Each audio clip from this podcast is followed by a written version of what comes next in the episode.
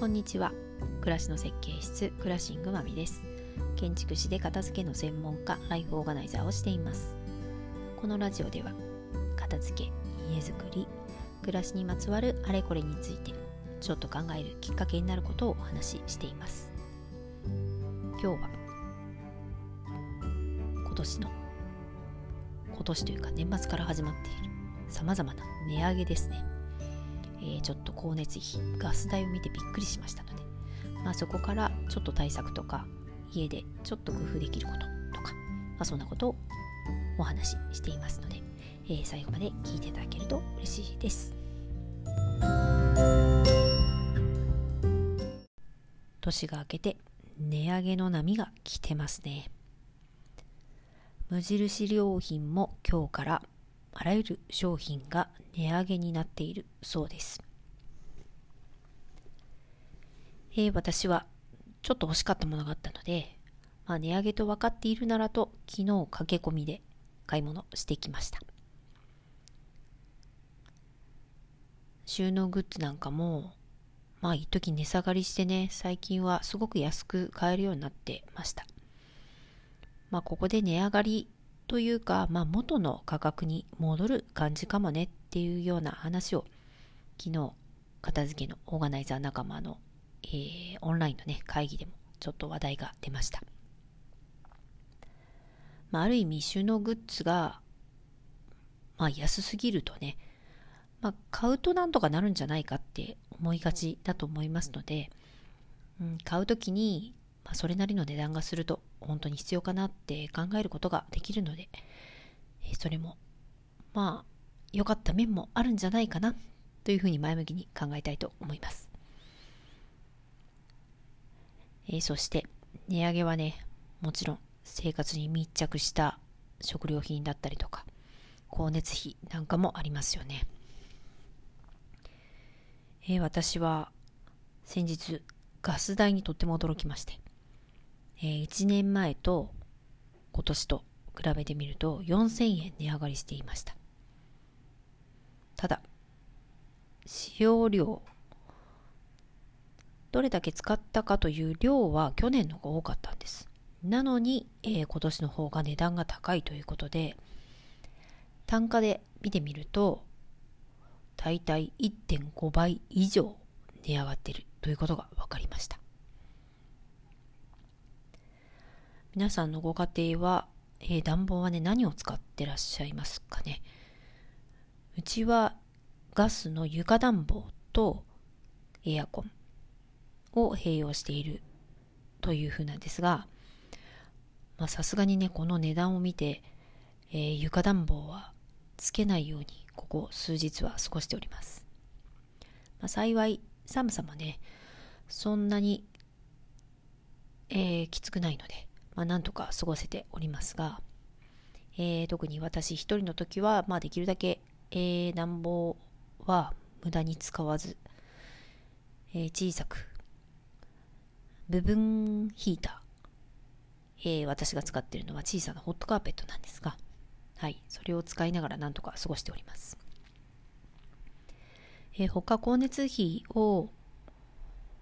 まあロスなく使うっていうふうなことを考えると建物の方では、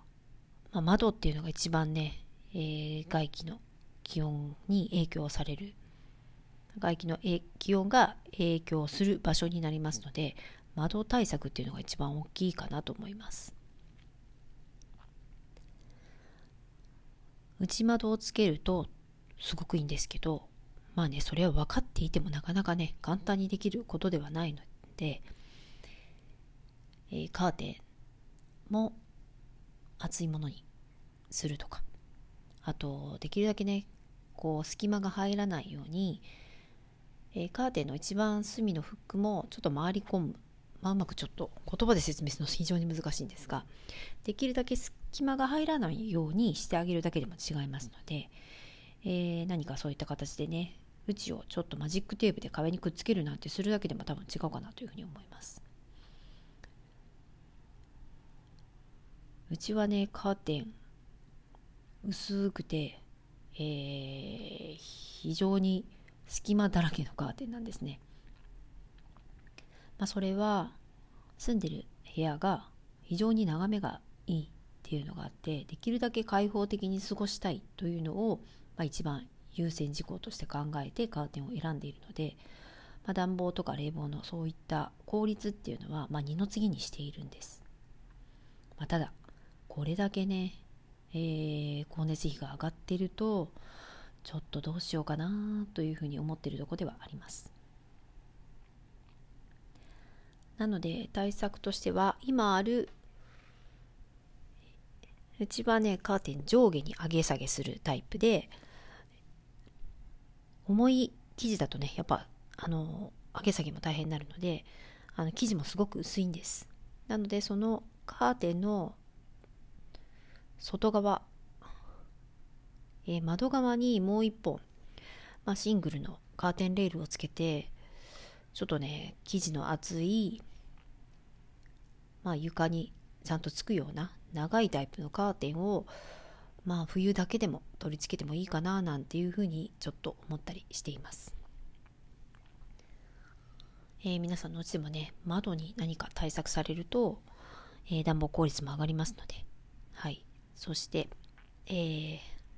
リビング以外ではね、え寝室なんかもこうやっぱ冷たい冷気が窓からさーっと落ちてくるので、え、冷たい空気っていうのはねどうしても重いので下に下がりますのでそれが下に落ちないように窓際にはね私は、えー、DIY で残った、えー、薄い板とかそういうのをね実は立てかけて冷気が、え室内に落ちてこないようなそんな対策もしています。まあ普段目に触れることはないですしあの基本カーテンをしている場所なのでねえー、見た目には正直あまり良くないんですが、まあそういった感じで、えー、寒さを部屋に入るのを防ぐというふうに、えー、対策をしています。あとはやっていることとしては、まあ、先ほどのね小さな先ほどお伝えした小さなカーペット、えー、45センチ角の小さなものなんですけど、まあ、本来はあの留守番中に猫があったかく寝れるようにって買ったんですが今は私が使ってますまあ、それに、えー、足を置いて、まあ、デスクワークをしたり、えー、その間もやっぱり3つの首を温めるといいっていうのはよく聞くところなので首には、えー、ネックウォーマー、まあ、実は腹巻きというふうなんですけど、えー、それをお腹ではなく首に巻いております、えー、綿素材ですごく肌触りがいいので、えー、快適でかつ本当にね薄いものなんですけど首にやるだけで随分あったかいです。そして足首はレッドレッグウォーマーをつけてます。えー、手首はね、まあちょっと、えー、今私は何も対策をしてないんですけど、もっと寒くなったら、ひょっとしてなんか手首もやった方がいいのかななんて思ってますが。はい。そして膝掛けをして、えー、じっとパソコンやりながら、はい。自分だけを温めるという風で、今のところ昼間はエアコンもなんとかつけずに、はい、過ごしております。まあ、でもさほど寒さを我慢するというような感じではないので、えー、寒いなと思ったらまあ素直にエアコンはつけようかなというふうに思ってます。えー、もう一つ、えー、できる方はぜひやってみてほしいなというのは、え契約のアンペアを下げてみるというところです。え我が家マンション入居した時は40アンペアだったんですけど、今30アンペアを契約にしています。まあ、多分ね、割と少ない方じゃないかなと思います。今このね、便利な家電が増えている中。えー、それができるのも、台所で、えー、キッチン家電というのが、えー、私はあまり持っていないので、えできるのかなというふうに思ってます。え炊飯器とか電気ポット、まあ、トースターとかね、ぱ熱を発するものっていうのはどうしても消費電力ワット数っていうのが大きくなるので例えば朝食の準備だったりとか夕食の準備の時間そういう時っていうのは多分すごく消費電力が上がるんですよねその時に、えー、契約しているアンペアっていうのが関わってきますので基礎基礎じゃないごめんなさい、えーと、基本料金っていうのはもちろんアンペアを下げるとあの下がるんですけどやっぱそれで無理に下げちゃうと生活がままならなくなってしまうので、えー、そこは要確認というところではあります。えー、例えばね、1200ワットの、えー、炊飯器を使ったとすると、アンペアに変換すると、12アンペアなんですね。1200ワットは12アンペア。計算としては消費電力を電圧で割るっていうのが計算式だそうです。まあ家庭の電圧はほとんど100ボルトだと思いますので、えー、そう考えると、えー、1200は12アンペア。えー、そうして、えー、使う、同時に使っている、えー、家電とか、え、消費電力、どんなもの、どれぐらい使ってるかっていうのを計算して全部足したときに、その基本の契約のアンペア数を超えてしまうとブレーカーが落ちるってことになりますので、エアコンとかね、電気で暖房を取ってると、やっぱそこでもね、あの消費電力だいぶ使いますので、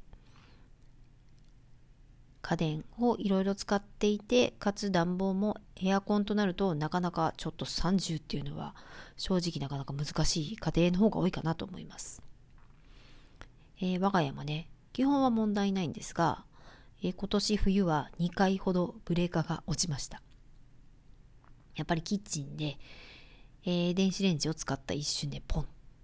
ボンと言って落ちました。はい。まあ、日頃は電子レンジを使って調理することはあまりないので、あの、まあ、その際はエアコンを1回リビングの切って対応したっていうんですけど、まあ、そこまでするご家庭はなかなかないかもしれませんが、うちはまあちょっとした対策でまあ基本は済んでるので、えー、30アンペアでもうかれこれ多分5年近くはい過ごしてます。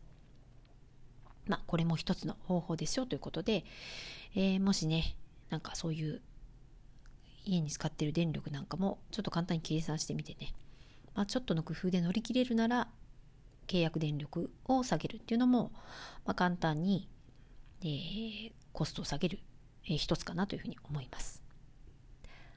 はい、ということで、まだまだ、えー、この先もこの値上げの波は、えー、続くと思いますが、ちょっとした生活の知恵とか工夫で、まあ、なんとかね、えー、乗り切りたいなというふうに思います。はい、ということで、えー、今日はここら辺で、まあ、ちょっと長くなりましたが、はい、最後までお付き合いありがとうございました。ではまた。